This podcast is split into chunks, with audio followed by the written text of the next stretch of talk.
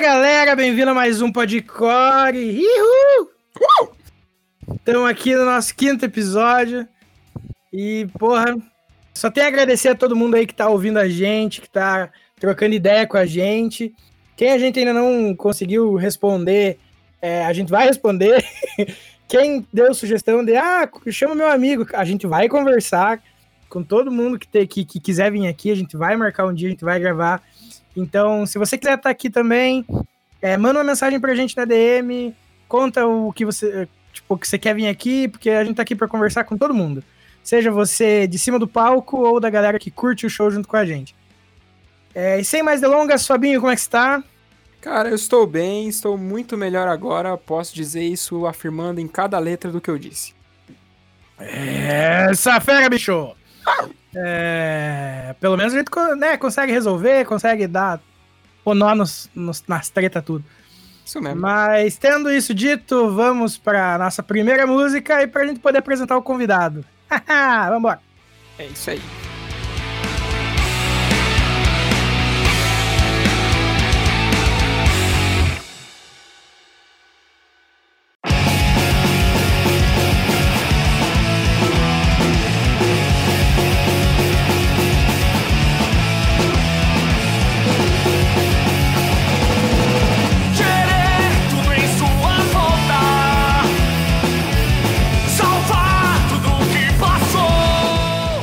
Isso então, essa foi a Universo Paralelo da banda 350ml. E por que, que a gente tocou essa música? Se você leu a thumb do podcast de hoje, sabe que é mais um Podcore entrevista, porque, né, os outros que vieram fizeram um pouquinho de sucesso, então vamos manter? Vamos manter por mais um episódio para depois trocar a editoria.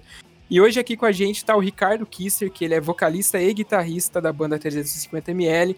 É um cara aqui do Paraná, de Guarapuava, conterrâneo nosso aqui da cidade onde a gente grava os podcasts para vocês. E a gente resolveu trazer ele um pouquinho para falar sobre a, essa carreira dele, o tempo que ele tá na música. E é isso, Ricardo. Se apresenta um pouco para quem tá ouvindo aí. E aí, moçada, beleza? Aqui é o Ricardo. Bom, é, 350ml a gente já tá aí faz uma, uma cara, né? Na, na, correria aí faz. Agora acho que já faz 17 anos mais ou menos que a gente tá tocando. E sempre no hardcore aí a gente mistura um pouco também com rock. Mas a veia sempre foi hardcore, né? E a gente sempre lutou bastante por essa cena aí e tamo junto aí. Maneiro. E tipo assim, fala pra galera como é que você começou na música, as bandas que você já tocou, o que, que te influenciou a chegar ao, ao estilo que você ouve hoje, a forma como você pensa e tudo mais. Como surgiu a 350 Isso, é também. é importante também falar. Uhum.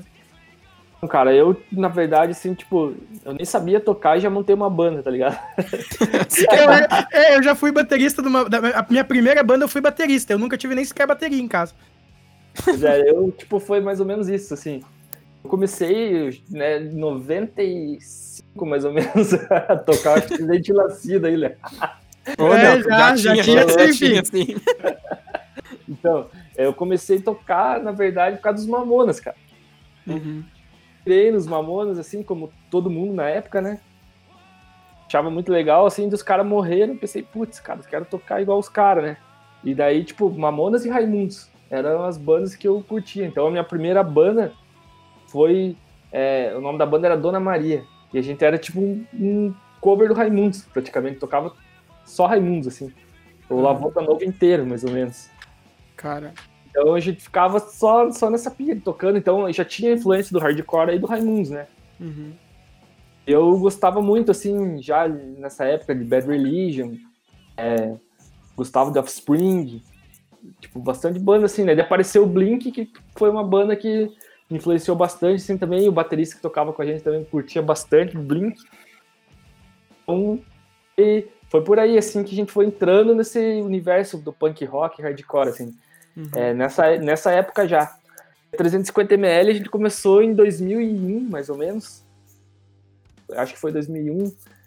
É, eu tinha a Dona Maria e eu conheci a Cris, que é minha esposa hoje. Na época comecei a ficar com ela tal. Ela tinha outro vocalista, então tipo, eu não fundei a 350ml, assim. Eu afundei. Tô brincando. Ei, Carlos Alberto Nóbrega. Não, brincadeira, né? Não, mas foi nessa época, daí eu, eles tinham, tinham outro vocalista, eles tocavam cover também, tocavam no funeral, tocava um Street Bulldogs até. Era Nossa, que saudade de Bulldogs. Uma banda de hardcore meio cover, sabe? Uhum. E eu entrei na banda e a gente começou a compor. Tipo, a banda não tinha nem seis meses quando eu entrei, então eu posso dizer que sou meio fundador também. Uhum. Mas nessa época que eu entrei, eu entrei como vocalista só, e fiquei um tempo como vocalista.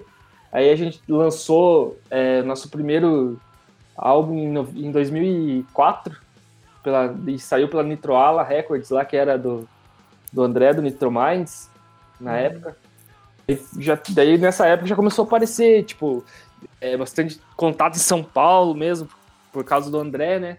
Ele fez um, uma correria para nós lá, legal, e a gente começou a trazer banda de São Paulo para cá, pro Paraná, e foi fazendo esse intercâmbio, assim, e a banda deu, deu uma crescida naquela época. Daí depois disso a gente lançou várias coisas, né?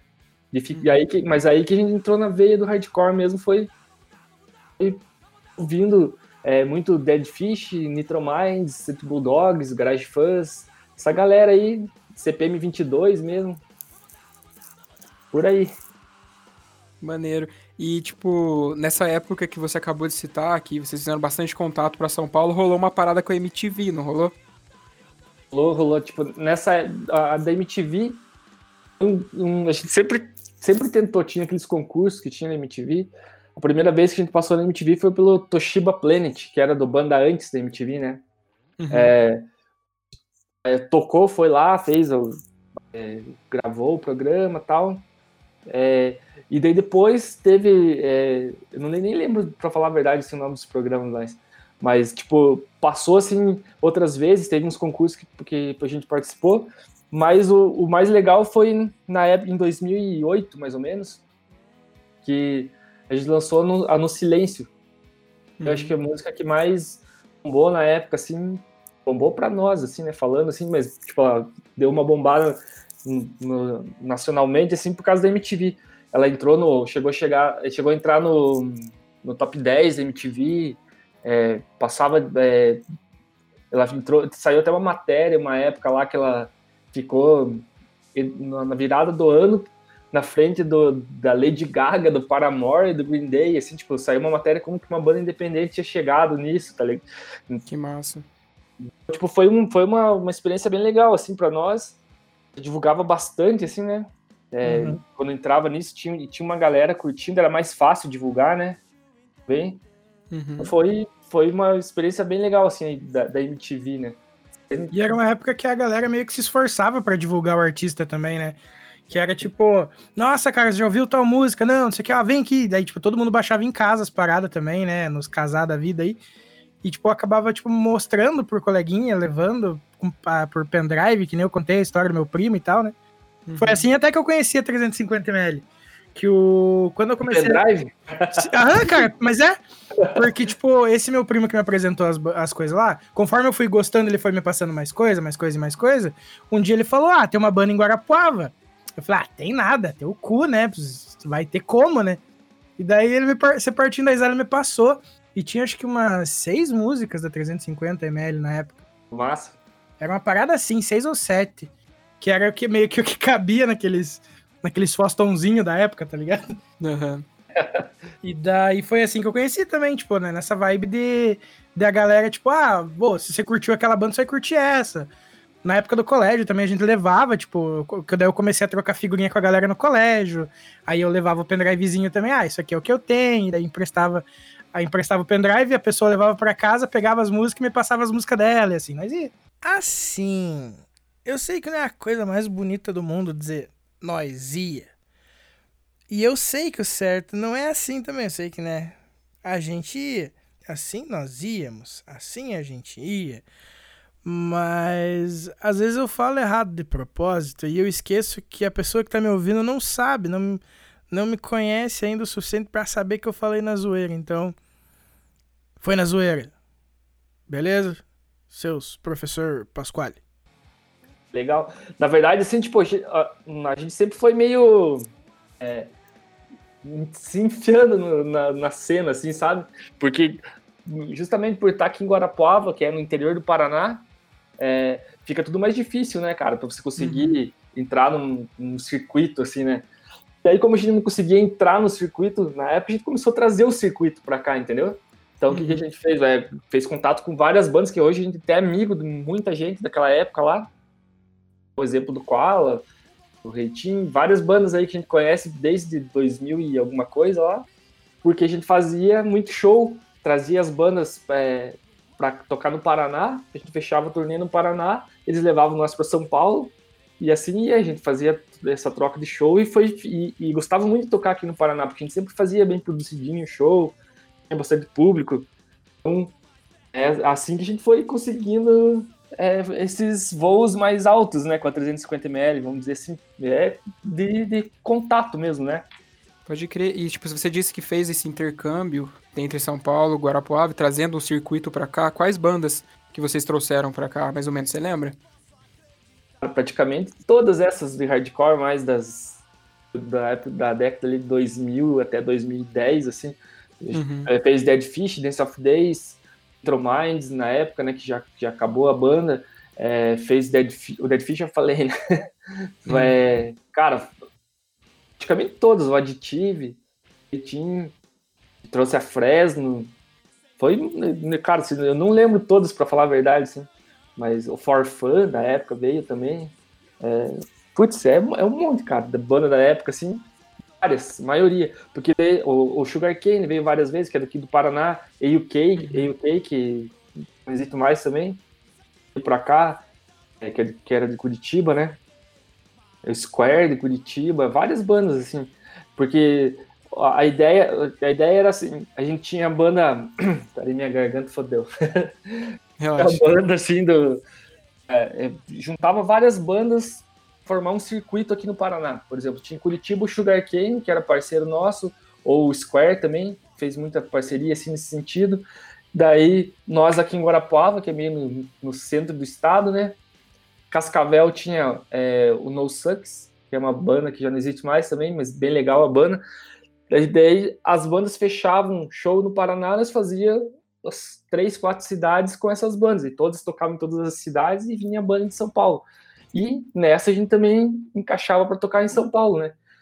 Como a gente fez várias vezes com o Nitrominds, acho que o nosso maior parceiro foi o Nitrominds, porque é, o André lançou no selo a 350ml ele levava, a gente tocou três vezes no Hangar 110 com Nitro Minds.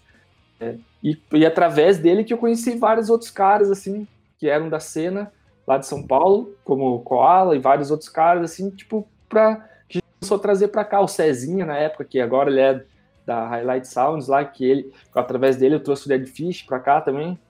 Então era sempre assim nessa, nessa correria. Assim, as, chegou uma.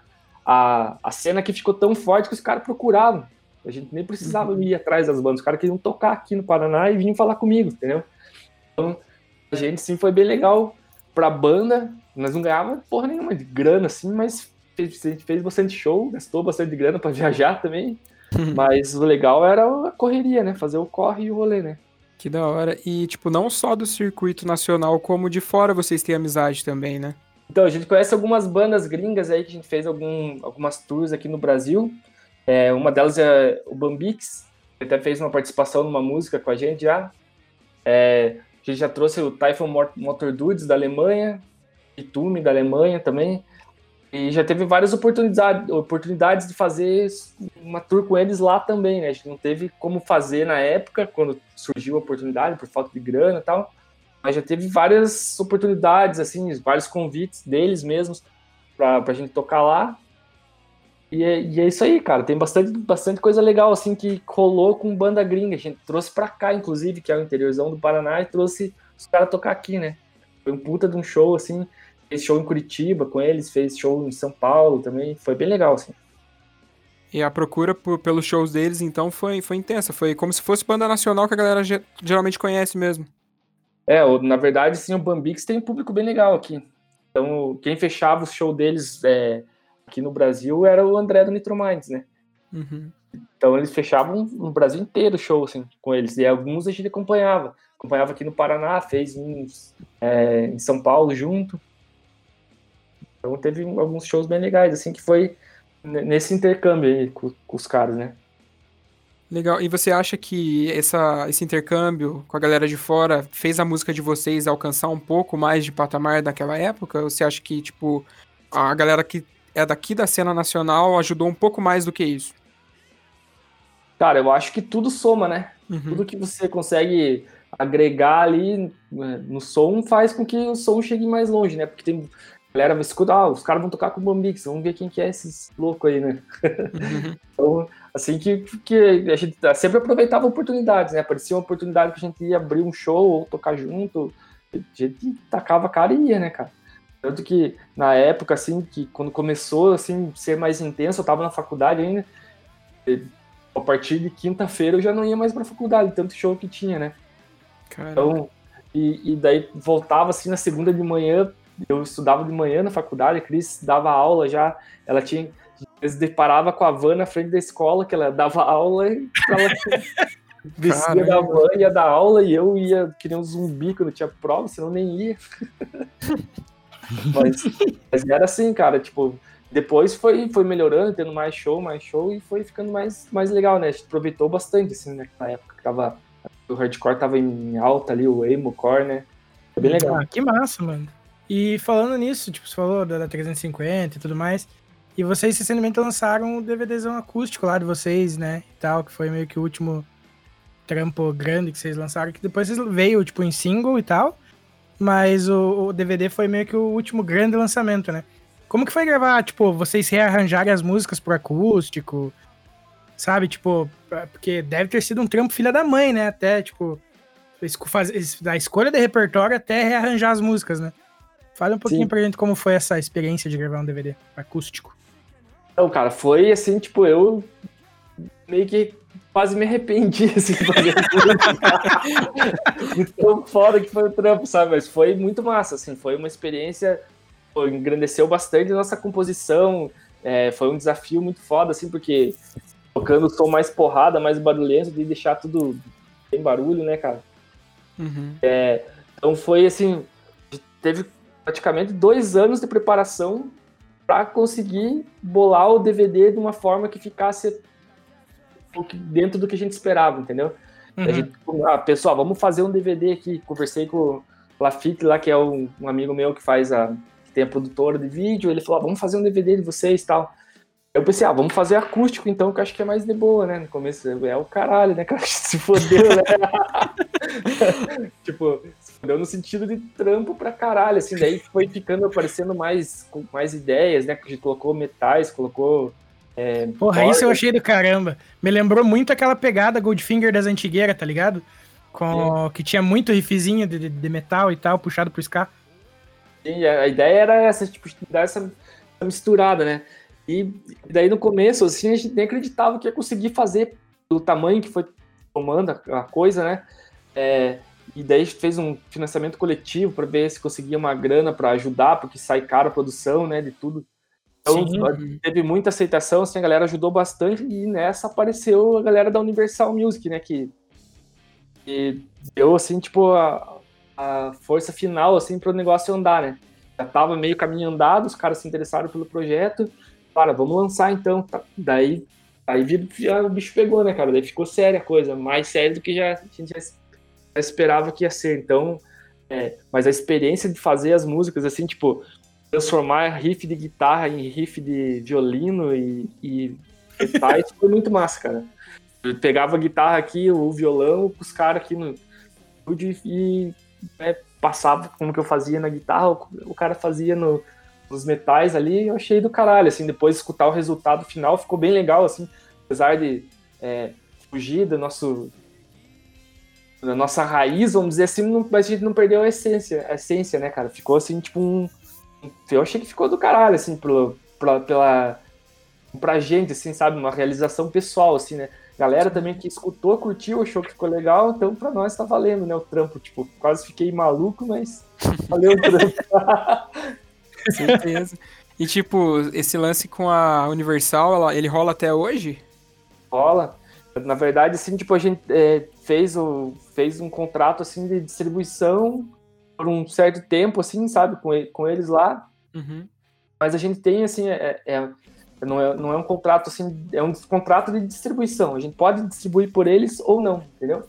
Entendi. É, uhum. Mas quando a gente quer, tipo, ah, vamos fazer isso lá, fica nosso critério, assim, sabe? Uhum. Manda lá para eles também, eles, se eles quiserem lançar, lança, se não quiserem, lança, se a gente não quiser, quiser fazer por nós, a gente faz. É, é, o contrato que a gente fez foi pro acústico, e tem mais um single que foi lançado lá por eles, e a gente tem essa parceria, né? Sempre estamos em contato com os caras lá e mas a gente também curte bastante ser dono do próprio nariz, assim, sabe? Uhum. Lançando as coisas assim quando dá vontade também, né? Essa que foi uma, uma negociação legal, assim. Eu só tenho a agradecer os caras, assim, que deram uma força é, em playlists e tal, assim, que é que a gente não consegue fácil independente, né? Mas, mas a, a, ideia é essa, cara, tipo, ir agregando, né? Como a gente já tem uma história é, grande, assim, né? Que já faz 18 anos de banda, então a gente gosta de ter a autonomia também, né? Sim. Então a gente fez essa parceria por, por, a gente faz parceria por projeto, apresenta lá o que a gente, né, e, e continua fazendo independente, assim como a maioria das bandas está fazendo hoje, né? Uhum. Distribui por uma grande major ali e também distribui sozinho, faz, é, é cara, é um uma mão lava a outra, na verdade, assim, né? Pode crer, tipo, isso é, é, é, bem massa, porque se você puxar pro, pro passado, assim, esse lance dessa liberdade não existia, cara. Então, assim, o nosso esquema, na verdade, assim, tipo, tem a. É com a, com a Musicorama e com a Universal Music junto, entendeu? Uhum. a Musicorama é uma, uma. É um selo independente.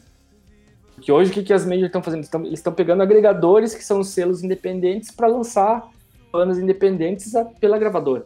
Uhum. Esse é um esquema que tá rolando muito, assim. É, e a gente entrou nessa. Então, o contrato que tinha antigamente com outras bandas era um contrato diferente, assim, um contrato de distribuição, um contrato para entrar pro cast, para ser artista da gravadora, assim.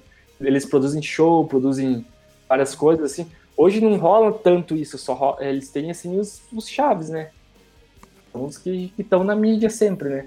Uhum. Mas como a gente, o nosso, o nosso estilo não é comercial, assim, para ficar só numa gravadora, né, cara? Então, a ideia é, no que a gente quer lançar, assim, comercial, tenta fazer lá, se dá certo, faz, se não der, não faz, entendeu?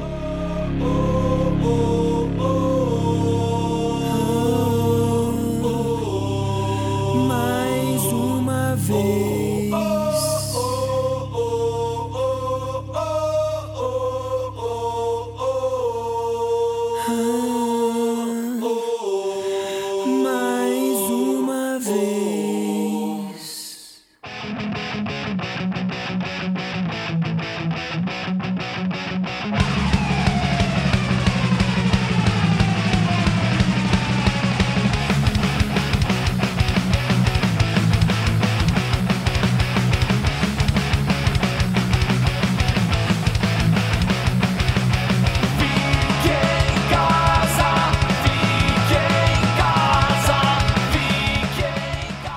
Direto de Fique em Casa, eu queria pedir pro Ricardo agora comentar como tá sendo, tipo, é, entre aspas, produzir, né, nessa pandemia, como...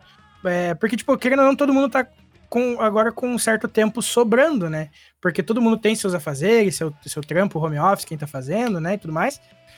E, mas, tipo, sair fim de semana, por exemplo, já não rola. Então, é um tempo que dá pra ficar em casa. E daí, tipo, você tá conseguindo, sei lá, criar alguma coisa pra 350, vocês fizeram aquele web clip também, né? Da, da, da Fica em Casa e tudo mais. Tipo, como foi produzir essa parada? Tipo, cada um num canto. Tudo bem, você e a Cris moram juntos, mas eu digo com os outros dois, né? E, tipo, o que mais vocês estão conseguindo fazer nessa pandemia? Do, durante esse período de pandemia, né? Então, cara, a gente começou a fazer esse. É... Quando começou essa pandemia, assim, a gente já tava com bastante coisa é, engatilhada para lançar, assim, sabe? Tava, é, tinha gravado umas bateras. Então, tinha bastante, bastante coisa para poder começar a produzir coisa nova, né? E como foi obrigado a ficar a parar um pouco, né? Então a gente tá focando a banda na produção, que é a questão de fazer é, fazer músicas, tipo, a gente fez esse clipe aí falando, ah, vamos não tem como tocar, não tá rolando show, não tem como fazer nada, vamos fazer alguma coisa, né? Daí uhum. cada um fez na sua casa, fez uma, o seu vídeo lá da Fica em Casa e, e gravou e juntou tudo ali para fazer um tipo um, um, vídeo de quarentena, né? Vi várias bandas fazendo isso lá. Então a gente pensou, ah, vamos fazer também, porque para ir, pra ir continuando é, mostrando nosso trampo, né? Essa aqui foi, foi a ideia, assim. Mas assim, tem muita coisa, muita música nova aí que tá, já tá no gatilho aí para sair. Tem umas uhum. quatro prontas já, tá lançando aos poucos, vai sair uma agora dia 1 de, de agosto, vai sair uma sei se que massa. vai passar antes do 1 de agosto. Você vai, ou vai sair dia 1 de agosto, ou já saiu dia 1 de agosto, né? não sei quando vocês vão formar. Verdade, né? Esqueci esse detalhe. então, e, e, tem bastante música. E, e, o Edu tá fazendo também bastante composição em casa, a gente tem me passa, a gente vai juntando as ideias aí. E tá, tá acho que tá fluindo bem legal, assim. Tá, acho que vai ter bastante coisa, coisa nova aí. Você acha que, de certa forma, a pandemia contribuiu para que o fluxo criativo de composição de vocês aumentasse mais do que na quando não tá, a gente não estava vivendo esse processo? Cara, eu acho que a pandemia só fodeu com tudo, tá ligado? Até com isso, cara. Mesmo que você tenha tempo para fazer, tipo, cara, tá um tá um é um estresse do caralho, né? Você ficar Sim. vendo a galera é, doente, galera morrendo e Acho que isso aí, se alguém falar que a pandemia contribuiu para alguma coisa, cara, o cara tá totalmente errado, eu acho. Uhum, sim. Mesmo que seja assim para você, é, para você valor, a única coisa que pode valorizar assim um pouco é, é eu não, não, acredito que seja uma contribuição, mas é uma um modo diferente de você ver a vida hoje, né? Porque uhum. você era acostumada a sair de casa, não dava valor assim de encontrar as pessoas que você ama, né? Que nem eu já faz quatro meses que não entro na casa da minha mãe. Entendeu? Mas, e, e isso, isso, aí, tipo, é, você valoriza, ah, não ia tanto lá tal, mas você valoriza. Mas eu não acho que, que ela me ensinou nada a pandemia. Ela fodeu de eu não ir lá quando eu queria ir, entendeu? tipo, é, a, gente, a gente tem que usar isso que tá acontecendo de ruim para melhorar, né? Sim. Mas eu não, não, não vejo assim como é, o lado bom da pandemia não existe, cara. Pra mim, assim. O lado bom do ser humano é, é enxergar. Você, vai, vai reaprender a viver. Mas não que foi, tipo, você poderia fazer isso sem ter a pandemia, entendeu? Você poderia Sim. valorizar seus pais, seus avós ali, como a gente fala na música ali, ou qualquer um, qualquer pessoa, a vida mesmo aí, de outra maneira. Tipo, não que ela que seja a pandemia que tá obrigando todo mundo. Tem gente que é hipócrita, fala que tá acontecendo isso e tá nada, cara. Estão aí mandando a galera trabalhar, mandando a galera é, preocupado com a economia, com o rabo preso aí com politicagem para não, pra não, deixar fechar comércio. Aí não é. Para mim, não vejo nada de positivo, entendeu? Eu vejo que a positividade está dentro de cada um. O que eu posso enxergar do mundo vai, vai, vai contribuir com o que eu, o pouquinho que eu contribuí vai mudar o mundo, entendeu? Não Sim. que a pandemia mudou o mundo. Entendeu? Mas, tipo, cara, eu, eu, ve, eu vejo tipo, que você finalmente consegue separar quem são os babaca, tá ligado? De quem são as pessoas que realmente têm empatia um pelo outro, sabe? Uhum. Tinha muita gente que, do meu ciclo, assim, que, tipo, eu é, sempre achei que era uma pessoa sensata e tudo mais, e tu vê, tipo, marcando rolezinho, fazendo festinha escondido, é, saca? E, tipo, tendo o, o, pai idoso em casa, tendo uma avó em casa, saca? Tipo, foi bom para abrir um pouco o olho de quem é a, as pessoas que realmente se preocupam com os outros, não só no discurso na hora do Facebook, do Instagram, sabe? De dizer, bater no peito que eu sou não sei o que lá, mas na prática, sabe? A galera não tá ligando tanto pra parada enquanto é só número, tá ligado? Independente do número que seja, do número de mortes que apareça, para ele não vai ser nada até que aquele número vire um nome, entende? Exatamente. Sim, com certeza. É, e é isso que, tipo, me irrita. É o tipo de gente que eu, inclusive, comecei a cortar assim, sabe? Mano, eu, eu recebia, é. juro pra você, eu recebia convite todo fim de semana pra ir em festinha. Todo fim Sim. de semana, até que uma hora eu surtei com, com, com meu amigo, tá ligado? Porque, mano, pelo amor de Deus, cara, é falta de noção. E eu acho, assim, que, tipo, é, uma coisa que eu acho pior ainda do que esses amigos, assim, que, né, entre aspas, amigos que estão te convidando para ir num negócio desse, Uhum. eu acho que pior é, é porque, assim, cara, é, a gente tem um, entre aspas, aval para fazer merda, entendeu? Uhum. Quem deveria estar dando exemplo, entendeu? Que é os nossos, nossos governantes, eles estão preocupados com a economia. Estão cagando se vai morrer você ou, ou quem for que seja. Porque Sim. o, o- o- pense bem para você ver, tipo, o- qual que é a- a- o ponto de me- medida o cara dizer se a cidade está em estado de alerta ou tá, ela vai ter que fazer um lockdown ou não. É a quantidade de UTIs que tem disponíveis. Quem que quer ficar no UTI, cara? Pois Sim. é. Pô, Ah, vou ficar tranquilo aqui porque tem 10 UTIs ali livre. Que cara, Como se- não, como ficar- Quero passar longe de UTI, tá ligado? Sim, porque, cara, como se a UTI fosse, tipo, não, tem a UTI, eu vou sobreviver. Quanta gente foi pra UTI e não voltou, tá ligado? Porque às vezes não, tipo, a UTI não, não consegue, tipo, ba- combater o vírus, porque não tem um remédio pra essa desgraça, tá ligado? É que a galera, tipo, a galera acha que só de estar na UTI você tá safe. Não é bem assim que funciona. É, é, e é isso que é o ponto de, de que os caras, né, tão tranquilo porque tem vaga na UTI. Então, tipo, enquanto tá ali, tem, o que que é isso, cara, pra mim, do meu ponto de vista? É, ó, meu, o que o governo tem que fazer é assistência. Então, a gente tem ainda vaga aqui para atender vocês, Uhum. ficarem doentes. Então, vamos deixar o comércio aberto, entendeu? Vamos, não vai parar nada. Vamos deixar a galera se infectando. Entendeu? Até chegar uma hora que vai sair do controle, porque é o que tá acontecendo já, já tá tudo fora do controle e vai ficando cada vez pior. E, e assim, isso que vai rolando, né? Então eu acho muito. ah, O cara, o cara pensa assim, ah, vou, vamos, vamos fazer uma festinha ali, não tá dando nada, ó, tipo, tá tudo de boa, tá tudo aberto, tá não sei. Entendeu? É, e por quê? Porque o exemplo que quem tinha que dar, uma ordem maior, assim, tinha que vir dos, de quem a gente colocou lá para representar a gente, entendeu? E não tá rolando, eles estão preocupados se vão ter financiamento para a próxima campanha, se vão. Entendeu? Eu penso isso, cara. Eu Uhum. fico muito puto. E tudo isso, tipo, me faz ter a inspiração pra música também, como se perguntou, mas ao mesmo tempo me deixa fudido da cara, tá ligado? Eu penso, Sim. ah, porra, vou ficar.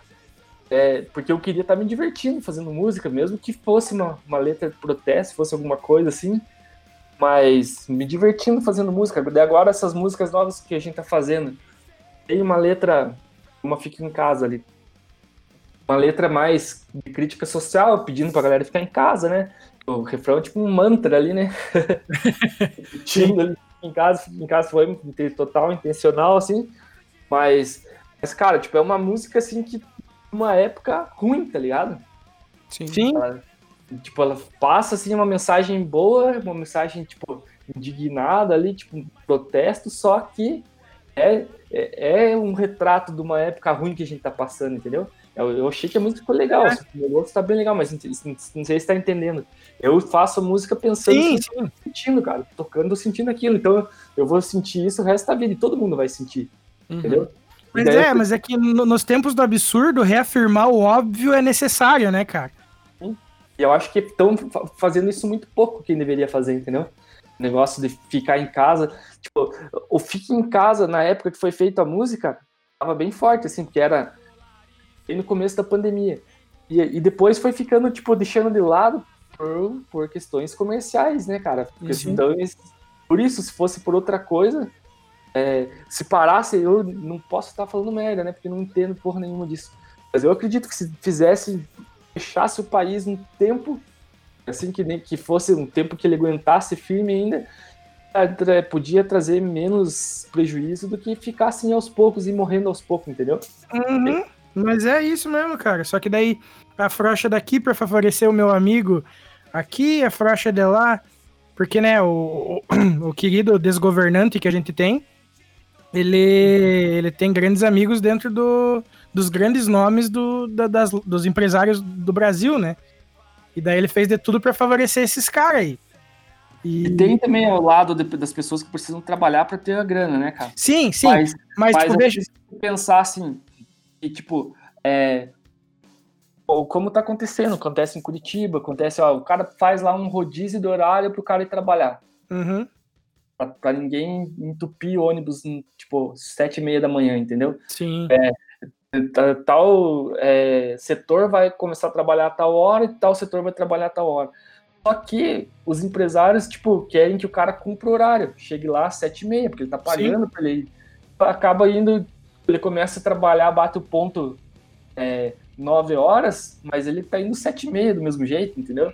Uhum. Então, tipo, é muito. É, é, muita desinformação, muita bagunça, muito decreto Sim. separado, né, que, que dá uma bagunça, assim, ó, tipo, o, o, o Estado maior brasileiro diz uma coisa, o Estado do Paraná diz outra coisa, o município diz outra coisa, entendeu? E daí todo mundo fica perdido no que que tá certo e o que, que tá errado. Sim.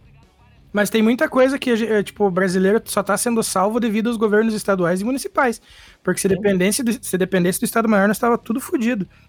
Mas assim, voltando a falar dos empresários que a gente tava falando, tipo, realmente, tem gente que precisa trabalhar e, porra, a gente super fica na torcida esperando que nada de mal aconteça com eles, né?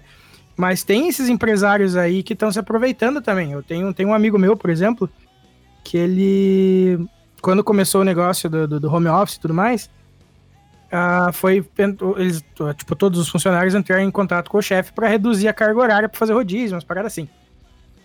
Aí o chefe falou: beleza, vocês vão assinar um papel aqui então, que vocês vão trabalhar menos horas, mas vocês vão receber menos. E meio que todo mundo aceitou, pensando na, na saúde. Eles assinaram o papel que eles iam receber menos e eles continuam trabalhando igual, porque o cara continua cobrando igual. Sabe como? Sim. Então, é, tipo, eu... tem muita gente se aproveitando do, do, do, trabalhador nessa situação, assim, porque alguns decretos específicos para favorecer os, os, os grandes empresários, né? Porque nunca é o pequeno empresário. O pequeno empresário que se foda, tem que ficar numa fila e, e tipo, um a cada dez consegue o auxílio. Agora, o cara da, da van conseguiu um auxílio milionário, sabe? Tipo, enfim. É, isso que é o, as, isso sempre, né? Brasil, né, cara? Tipo, é, tem as, as diferenças em todos os, todos os sentidos, né? É, e, e, eu entendo a, preocupação dos empresários, assim, tipo, da, principalmente dos pequenos empresários, né? Tem que trabalhar, tem que trabalhar, entendeu? É, mas, assim, tipo, o problema não são esses. Os pequenos são os que vão se foder, os que vão fechar, Exatamente. vão fechando. Porque o, o, os pequenos é os que a gente preto, tem que ajudar mesmo, tá ligado? Consumir produtos do pequeno empresário, porque a, o, o, McDonald's não vai mesmo. falir, tá ligado? O McDonald's não vai falir por uma meia dúzia de, de, de Big Mac a menos. O rabo preso tá com esses grandes, né, cara? Então uhum. é isso que fode todo mundo. Esses que estão preocupados, que não estão preocupados aí se tem gente morrendo ou não. Bem isso. Vamos dar uma uma acalmada nos é, ânimos é agora. Eu fiquei, eu, eu fiquei sangue nos olhos no bagulho aqui. Isso. Oh. Vamos, vamos, dar, vamos dar um respirar, tomar uma aguinha. Mandar um abraço pro, pro, pro, Milton também, que quando começou a falar Isso. aquele dia. Né? Nós te entendemos, cara, nós te entendemos. Mas, Ricardo, vamos falar um pouco agora de alguns projetos que você deu início nesse ano de 2020, que um deles, eu vou falar de um, o Vini falar do outro, num deles é a Nitro Rex. Queria que você falasse um pouco sobre essa nova empreitada sua. Então, cara, essa aí já é uma nova velha empreitada, né? Uhum. É o, tem um estúdio aqui, grava.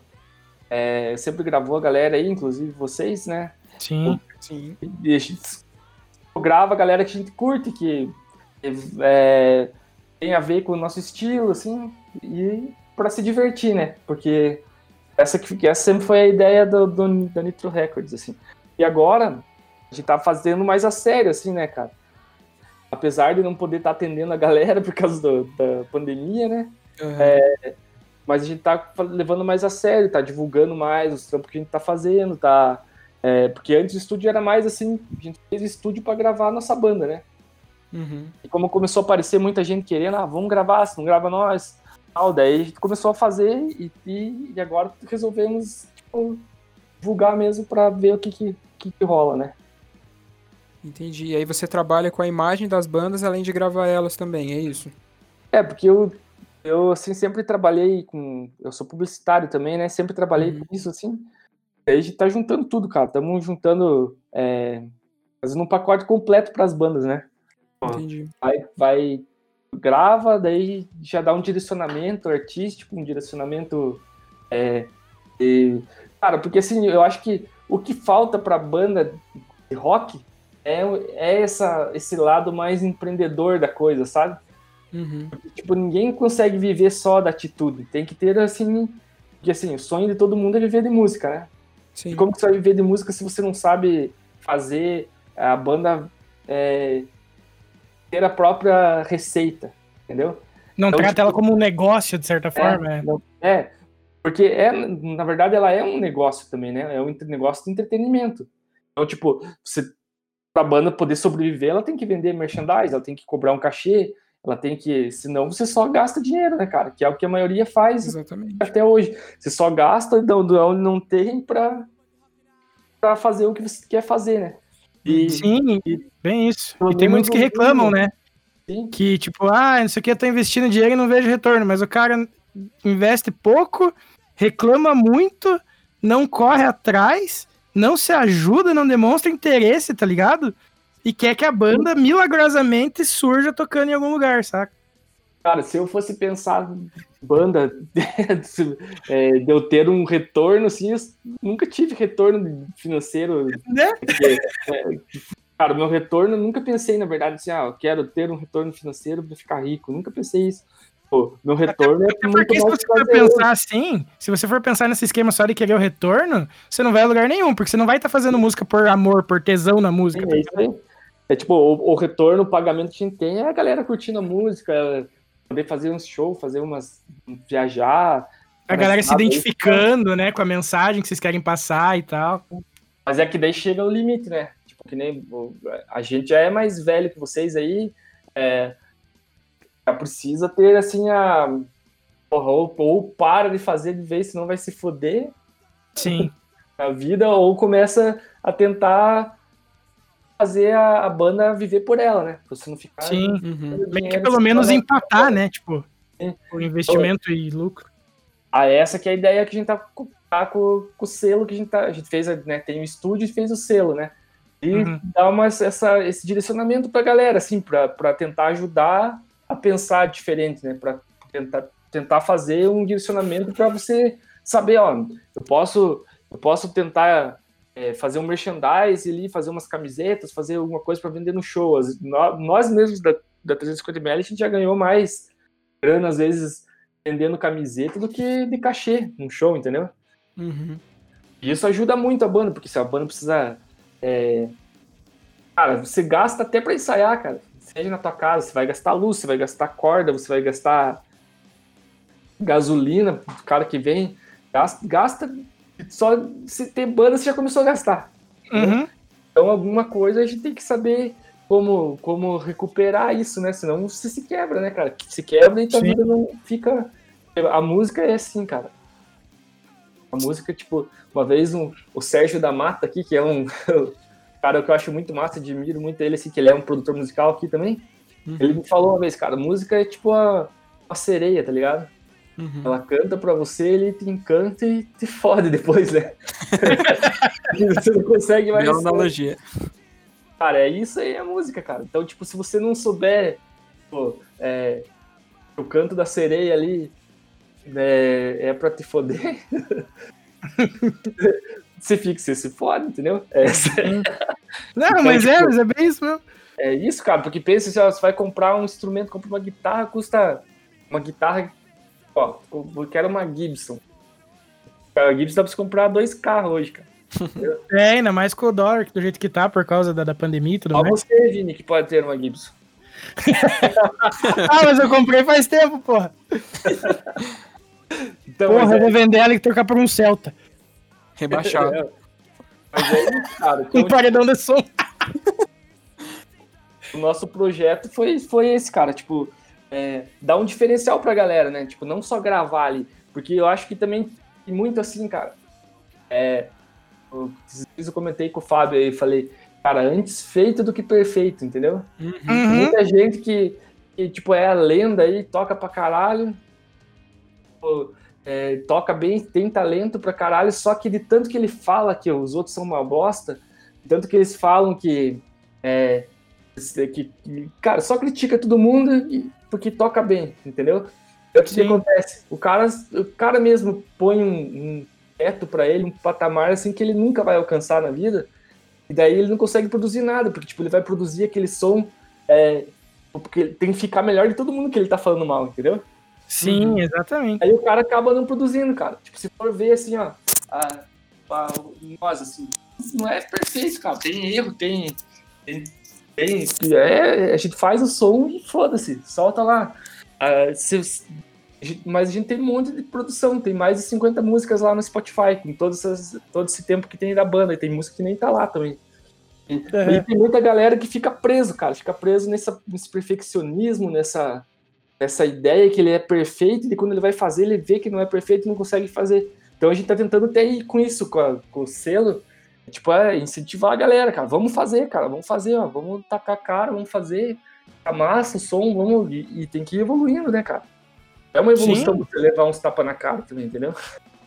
Sim. É, é melhor das evoluções se parar pra pensar, velho.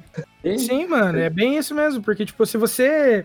É, é, tipo, porque assim, tem muita gente que você vai chegar e vai dar o conselho. Se você, você Ricardo, na, pensando na, na Nitro aí, por exemplo. Você vai chegar e vai dizer, ó, oh, pesado, vocês têm que pensar a banda como uma empresa. Vocês são os acionistas dessa empresa.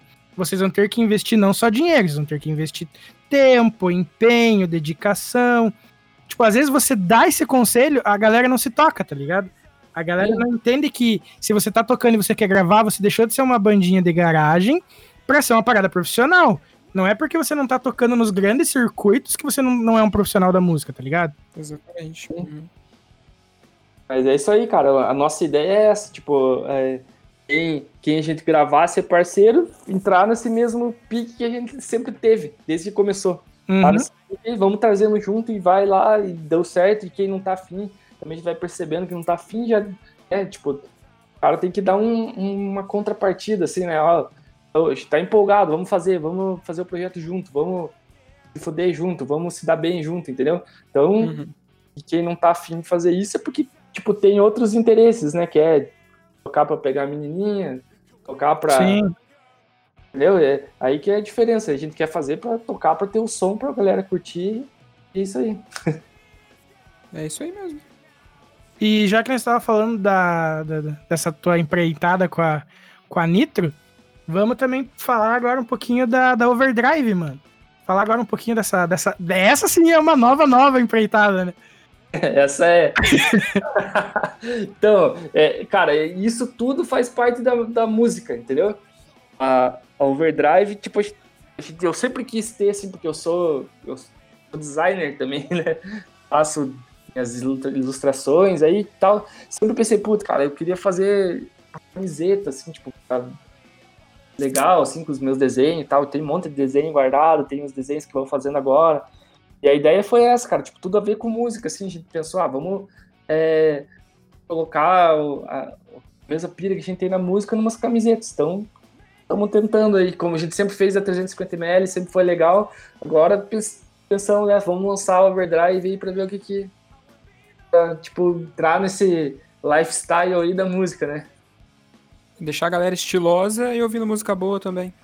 É isso aí, e tipo também, cara, usar, porque que é uma camiseta assim, tipo, além de é mostrar o que, que você o estilo que você que você é de, de pessoa, né, cara? Uhum. Eu, na uhum. verdade, sempre usei camiseta sem estampa nenhuma, tá ligado? Uhum. nunca gostei de ficar ali, ah, tipo, era uma camiseta que tem um jacarezinho ali, nunca gostei dessas, dessas porra. Eu comprava, tanto que meu, minha roupa é tudo camiseta preta, assim, básica, e não tenho. Até quando a gente se mudou aqui na nossa casa, eu e a Cris lavava a roupa, colocava no, no varal ali, ficava aquele preto, assim, os vizinhos ficavam tudo assustados de tanta roupa preta, tá ligado? Vieram falar pra nós já uma vez. Mas a ideia, cara, assim, tipo, é, é isso aí, mostrar tudo na, da música, do rock, né? É, nossas camisetas aí, vamos, ter, vamos ver o que, que vai, vai virar, né? Ainda é bem, bem. tá nascendo ainda, né, cara? É uma coisa que. Mas a gente espera que dê muito certo e tá tendo uma boa aceitação pela galera aí que a gente quer atingir. É, eu ia, eu ia, comentar que eu acho que já começou com o pé direito, porque as estampas estão muito massa. Inclusive, a, a, a eu, eu, é, aquela que eu tenho, né? Já fui, já, já recebi ameaça de me roubarem ela, inclusive. Sério? Sério. já, me, já me largaram, se deixa essa camiseta moscando que você não vê nunca mais. É...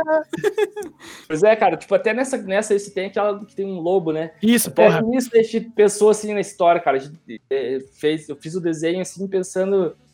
Viu que ele é um lobo azul, né, cara? Nem existe uhum. lobo azul, né? Mas que existe, Garurumon! Ô, Garurumon é o lobo azul, respeita! Mas a, ideia, mas a ideia, assim, cara, tipo, porque aqui, ó, no, no, Paraná é frio pra caralho onde a gente tá, né? Pra uhum. Paula quer dizer lobo bravo. Uhum. Então, lobo congelado ali, né, cara? Caraca, o maluco foi longe! O lobo com hipotermia aqui, ó. cara, tem, tem que ter. Tipo, eu já pensei assim, ó, vamos pondo, a gente vai colocando uma raiz no negócio, né, cara? Não, mas isso, isso, é, isso é massa, cara. Tipo, na moral mesmo. Porque, tipo, quem não é. Beleza, quem não sabe dessa parada da cidade, vai olhar pra estampa e só vai achar. É, é, tipo, quem vai olhar pra estampa e achar a estampa foda igual, tá ligado? Uhum. Mas, tipo, a gente sabendo, tipo, ah, por, que, que, o, que o símbolo da cidade é o lobo, tem todo um peso maior, porque além da gente estar representando a marca e tudo mais, quando a gente carrega, eh, usa a camiseta, você tá também, de certa forma, representando a cidade na estampa também. Não só a, o rock, a atitude e tudo mais, sabe? A ideia é essa, cara, tipo, a gente pegar uns temas aí e fazendo, né, cara? É, tipo, é uma outra, um outro um outro estilo de fazer arte, né, na verdade. Sim. Camiseta sempre foi isso, né, roupa assim tal. Então a gente pensou nessa nessa ideia aí. Vamos ver o que, que vai rolar. Nossa, eu, eu achei a estampa muito do caramba, cara. Sério. É, mas é, todas as que foram apresentadas até agora, inclu inclusive. Inclusive! Nossa, amigo. Opa, travou! Acho que temos a vírgula sonora. Maldito! Inclusive, as últimas fotos promo que a Truman fez foi usando. Dois dos nossos integrantes usaram um, um modelo de cada de roupas da Overdrive, cara. E, tipo, é, é, alcançar mesmo esse público e mostrar que não só a música existe uma mensagem, mas também no, na forma como você se, se coloca diante das pessoas, né? Sim, é, e é aquela coisa, né? Apoiar a cena, de certa forma. Sim, sempre. Porque, tipo, você tá apoiando a gente da cena, marca que. É, tudo que, que favorece o hardcore ou que tem a ver com o hardcore é ajudar a cena, né, cara? E, tipo, e a gente tá fazendo também, tipo, um preço justo ali, que é um preço de uma camiseta mesmo, do que estão praticando e tal. É uma a coisa, assim, cara, é uma outra.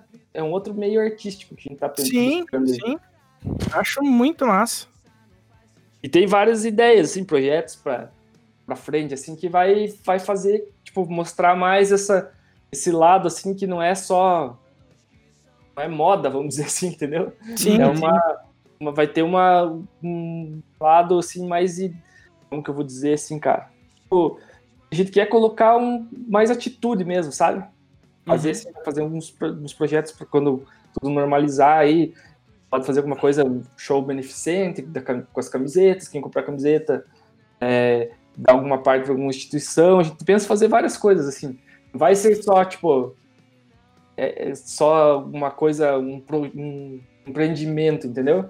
Uhum. Quer fazer, quer fazer valer o, o, a ideologia que a gente carrega já com a banda, do, com o hardcore, quer fazer a nossa marca aí. Então, juntando toda essa questão da, da atitude, do som, da, da, do modo de se portar, a gente queria saber de você o que, que você acha e como que você enxerga a cena do hardcore atualmente aqui no Brasil. Cara, eu tô achando que tá, tá cada vez mais forte de novo, sabe? Eu acompanhei a primeira vez quando foi crescendo, assim, e acredito que esteja numa curva ascendente, tá ligado? eu tô, tô acreditando, assim, que, porque tô vendo muita gente se movimentar, que tava meio parado, assim, é, muita gente que tava pô, só adormecido ali, né? E daí a galera tá se animando, assim, cara, pra... Eu acho que se não tivesse acontecido essa pandemia, podia estar tá bem mais legal, entendeu? Uhum. É, é, tipo, tava, tá parecendo mais é, lugar para tocar. Eu acho, assim, que, que, sempre foi assim, na real. A cena quem faz é a gente, cara. Uhum. Entendeu? Sim. Você é, é, convida um amigo para ir no show e vai lá e apoia aquela banda independente lá, apoia uma banda que não conhece, vai lá e curte o som, compra o merchandise do cara, vai é, procurar na internet. Tudo isso faz parte da cena. Eu acho que, tipo, a galera começou a pensar muito nisso, assim, e talvez não juntar de novo, ou, tipo, procurar mais sobre as bandas, porque foi perdendo essa, essa coisa legal de você ir lá no show pra curtir com um amigo, entendeu? Uhum. A, a galera vai, assim, tipo, é, vai, vai lá e começa a tirar selfie, postar no Instagram, não tá nem prestando atenção, cara, tá, tá ligado? Então, tipo, uhum. perdeu um pouco, assim, da, da, da parte orgânica da coisa, assim, sabe? Não sei se é essa palavra. Mas eu acho que é isso que, que tá faltando, tá faltando e eu acho que a galera tá voltando a fazer isso. Porque quando a gente começou a fazer a cena aqui, a gente fazia assim, ah, leve um amigo pro hardcore, tá ligado? Nós tinha uma uhum. campanha. e massa. assim começou a, começou a bombar, cara. O cara ia lá e levava um amigo junto e ia falando pros outros amigos, daí juntava tanto que o Edu, que toca com nós, hoje na banda, ele era fã da banda antes. Ele ia, ia lá com a, com a galera, com os amigos dele, assim, iam lá curtir o show da banda, sempre estavam lá agitando e começou a ir dois, três, de repente tinha uns 12, tá ligado? E uhum. foi, foi, foi aumentando, assim, a galera, e foi vários núcleos juntando de galera, assim, formou tanto que tinha show aqui que dava, para uma cidade é, relativamente pequena e do, do interior, que dava 1.500 pessoas no show de hardcore. Então, foi, foi uma coisa bem legal, assim, que aconteceu, porque era um, um lugar legal pra galera ir lá curtir, entendeu? Uhum. Eu acho que é isso que, que tá faltando um pouco hoje, assim, né? Ficou muito esse negócio do virtual, né, cara? Sim. Virtual já, mesmo antes, quando não era obrigado a ser virtual, né? Que agora tá obrigado praticamente. A galera ficou muito nessa coisa assim de só, só internet, só internet, banda de internet, entendeu? Mas, é, como a gente falou no, no já anterior, no, no, episódio anterior aí, a gente acha que, tipo, eles acham que a galera vai chegar. Tipo, a galera vai sentir falta. Então, quando voltar, a galera vai ir com mais interesse, tá ligado? E tem tudo para dar uma, uma, um novo. Tipo, revigorar a cena, sabe? Que a galera vai estar tá na pira, vai estar tá querendo ajudar, vai estar. Tá, sabe? Tipo, que nem a, a, parada da Torino já lançar os, os ingressos já para um uhum. festival para acontecer para metade do ano que vem, sem data ainda pra ajudar a galera, sabe? Tipo, que, que trampa com isso, para pagar metade do, do, do, do, que seria do cachê da galera da que faz as artes, dos músicos, da galera que vai montar as estruturas e tudo mais, sabe? Pô, eu acho isso do caramba. Então, tipo, vendeu muito ingresso já no primeiro dia, assim, sabe? E, tipo, pô, eu achei muito massa a, a galera, tipo, demonstrando que, que tá ali para ajudar mesmo, sabe? Tipo, eu, é o mesmo exemplo que eu citei a vez anterior também que da, da, da quarentena do Lucas lá, que eles arrecadaram 11 mil e lá vai cacetada de sexta, sabe? Uhum. Então você vê que a galera tá ajudando, tipo, a galera que curte o rolê, tá, tipo, mantendo contato com, com as bandas e ajudando a, a manter a cena, porque, tipo, os caras estão defendendo a cena, né? Os caras estão ajudando a cena. Então, é, eu, eu tô achando muito bacana. E daí a gente, foi por isso que eu tô até citando de novo isso, porque já foi comentado, mas eu, também, eu também acredito que vai ser meio que isso, sabe? A galera vai voltar mais, mais empolgado, vai dar mais valor pro show, sabe? Mais valor pro artista, mesmo que seja local.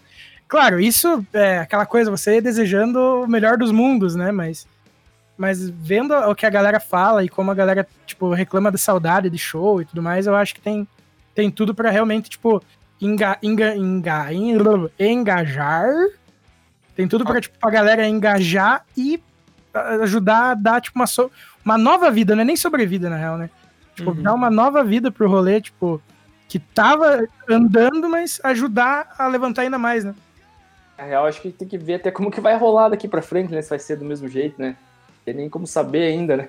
Pois é. Eu mas... cito isso quase todo, eu cito isso quase todo episódio, mas é, aparentemente, tipo, nos estudos apontam que com vacina é, vai dar para voltar a ter show, assim, tudo mais, que eu falei.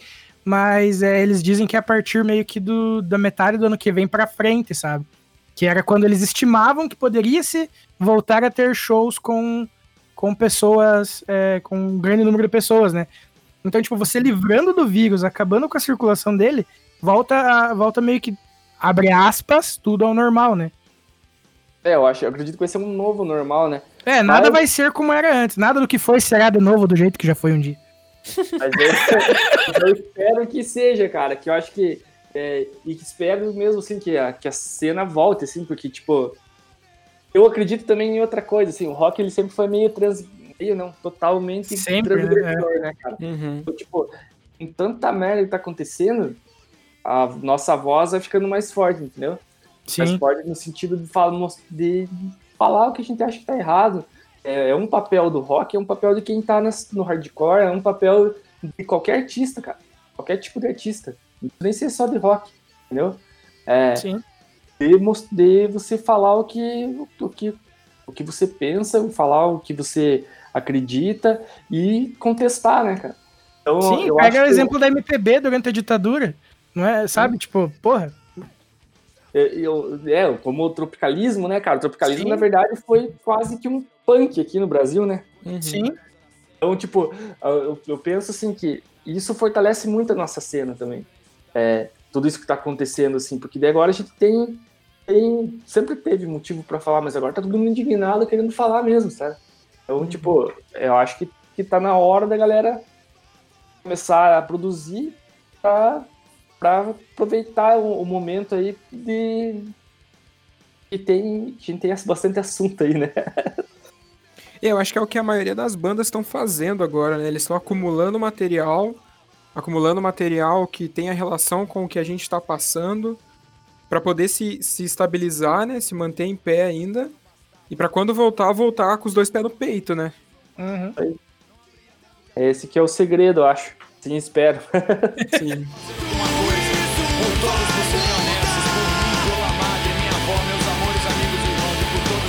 nesse estado do Espírito Santo.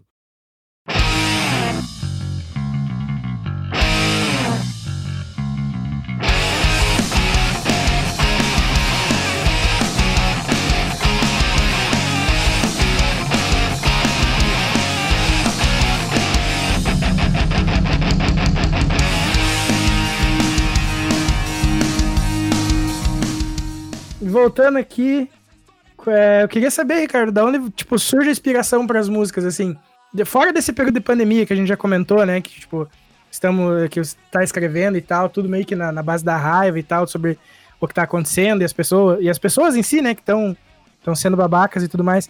Mas, tipo, antes disso, assim, como, da, tipo, de onde vinham as, as inspirações, a, a pras, tipo, de, mesmo de riff, de letra que vocês compõem e tudo mais?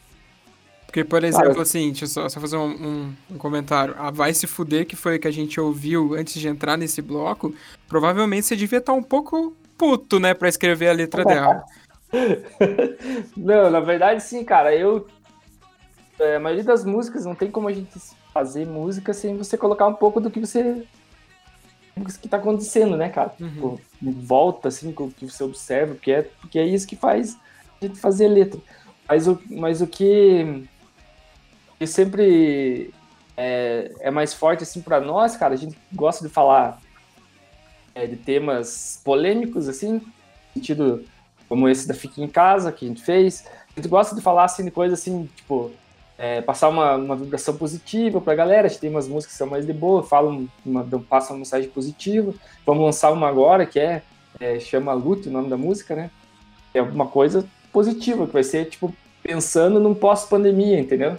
Uhum. Uhum. Nesse caso, a gente tem música que fala de amor também, tem música que fala. É, a, a, gente é meio, meio, aberto assim o tema nesse sentido, mas sempre tem ali um pouquinho de uma atitude é, política no meio também, sabe? Sempre a gente uhum. fez isso. Tem uma música nossa mais antiga do primeiro álbum lá, Ícaro, foi quando aconteceu o, o negócio das Torres Gêmeas lá, caiu as Torres gente fez uhum. uma música se você prestar é, é bem metafórica, assim, mas foi inspirada nisso. Então a gente se inspira em várias coisas, várias coisas nesse, em todos esses sentidos. Até o nosso, nossa logo lá, assim, ela representa meio isso, assim, aquela caveirinha pegando fogo ali, a caveirinha tem meio que um formato de coração também, tipo, é uma atitude com a liberdade que tem as asinhas da caveirinha ali, com uhum. Todo mundo é igual, que a caveira, que é o que a caveira res, é, representa ali, né? E hum. o coração falando do amor, cara. Tipo, a gente não tem vergonha de falar que fala de amor, porque tipo, existem vários tipos de formas de amor, né? Então, e, é... e houve uma época que falar de amor estava tão saturado, né? Que todos os gêneros falavam, e hoje em dia meio que o rock e o rock rap que estão sendo os responsáveis, né, por falar sobre isso, porque é, o sertanejo e tudo mais migrou para um outro ramo de, de falar de, de, traição e tudo mais, daquelas que você bota é. o chifre no assalto e sai arando. é, a, então a nossa inspiração é mais isso, cara. A gente tem, tipo, mantém esse conceito aí da banda, que é ter atitude, liberdade e falar coisas boas aí. A da vai se foder, se falou ali que tava meio indignado, tava mesmo, cara. Eu tinha perdido um emprego. mas eu tinha, eu tinha certeza que tinha a ver com alguma coisa assim, velho. Principalmente a letra dela. Mas, não, mas, mas tem várias coisas ali que daí é, encaixa pra qualquer pessoa que ouvir, né? Sim. Você quer, quer mandar se fuder ali, só escutar nossa música ali que você vai achar o motivo ali. É, exatamente, tem vários motivozinhos, né? E cada um se identifica com um. Nesse clima de falar sobre inspiração para escrever música, cara, a gente tem um quadro aqui no podcast que é o momento indicação. Que a gente pede pro convidado, assim como eu e o Vinícius, indicar uma banda para quem tá ouvindo. E, tipo, pode ser que a pessoa que tá ouvindo conheça? Pode ser. Mas às vezes a gente acha que não e a gente quer indicar essa banda por ter feito algum alguma diferença no, no nosso dia a dia e tudo mais. A gente queria saber de você, se você tem alguma banda para indicar. É, e pode ser banda renomada mesmo, tá ligado? Não precisa Sim. ser, é tipo uma parada que esteja ouvindo mesmo. Tipo, dependendo do que seja. Inclusive, eu tô procurando o que, que eu vou indicar, porque eu perdi o que eu vou indicar. eu já tenho. Essa é difícil, hein, cara? Porque eu tô ouvindo um monte de coisa, assim. Mas, cara, ó, eu vou. Indico Truman, é por puxar saco, uhum. eu acho que tem um puta de um som. Tô curtindo pra caralho fazer esse tampo com vocês aí, galera que não ouviu, ouça Truman. E uma, assim, mais conhecida, assim, cara, que eu tenho ouvido muito. Tenho ouvido muito Pense, achei do caralho também. Uhum. É, tipo, uma banda... Eu ia Esse... falar do Pense. eu acho, achei uma de banda... volta. Eu só consigo pensar no pica-pau naquele episódio de volta à fase de planejamento outra... e outra banda que eu acho muito massa é a Stages on Fire, lá do André, que era do Nitrominds, assim. Tem aquela música que era massa pra caramba. A Marielle lá, Marielle Franco, muito massa. Eu uhum. conheço, cara, esse, essa, essa, nessa vibe aí que eu tenho ouvido, assim, bastante, sim. E você, Fabinho, o que, que você vai lançar pra nós hoje? Cara, eu vou indicar uma banda sueca que chama Anchor eu recebi um CD da Artico Shop, inclusive um abraço pro Fábio, que também toca no Institution. É, eu recebi esse CD, tipo, eu fui procurar um pouco, eu não conhecia a banda, não fazia a menor ideia.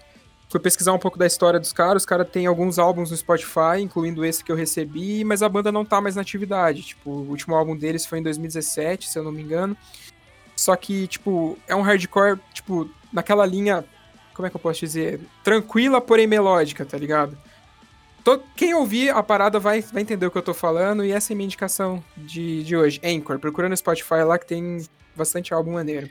Vai estar tá na nossa playlist, né, Fabícia? Sim, com certeza. Vai estar tá na playlist também quando sair esse episódio. Você vai estar tá lá. Não vai precisar nem procurar, porra. Entra na playlist, vai estar tá lá, você escuta. Gostou, gostou, não gostou? Foda-se.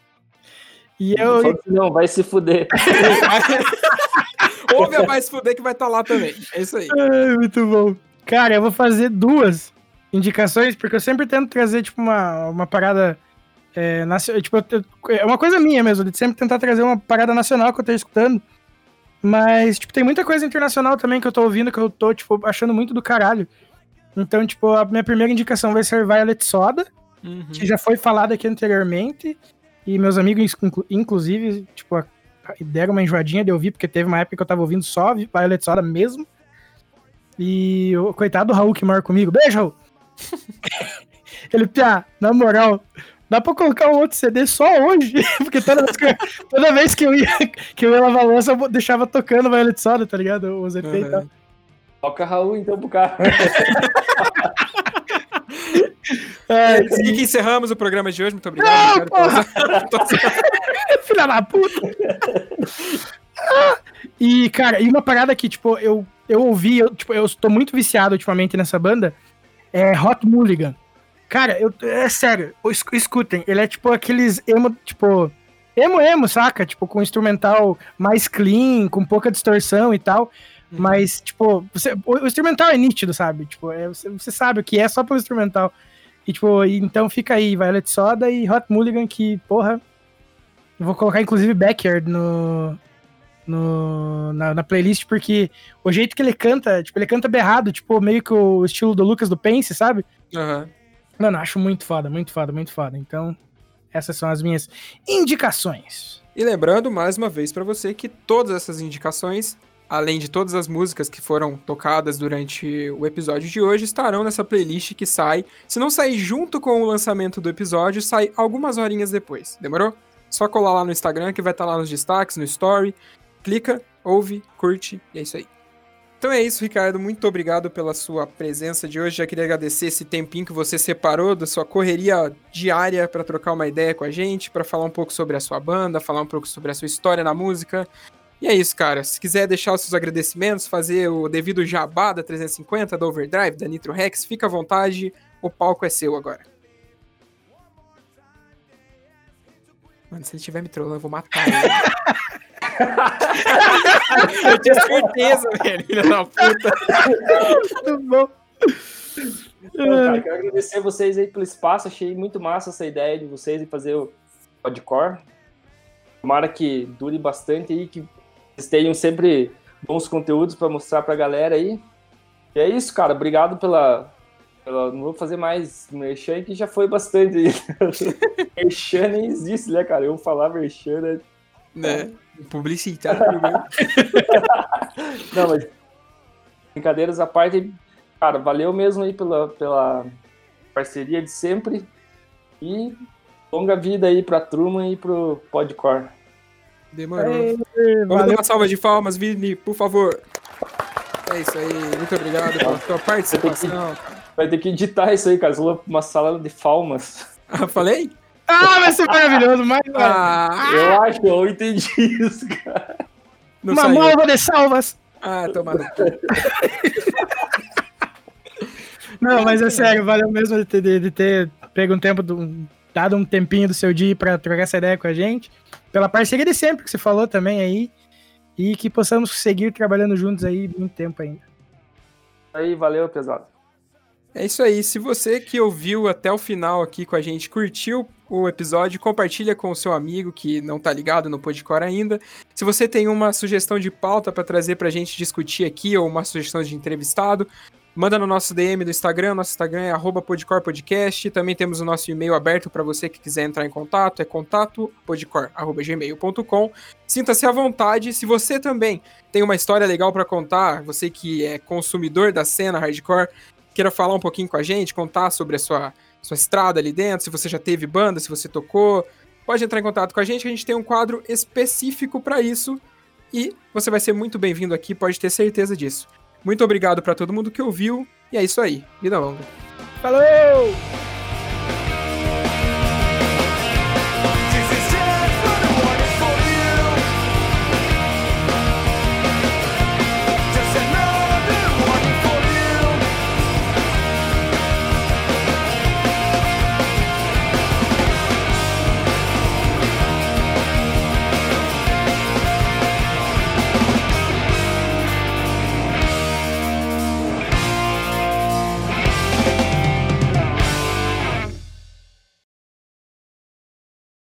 Caralho, cachorro, você tá com um pedaço de bosta nas costas!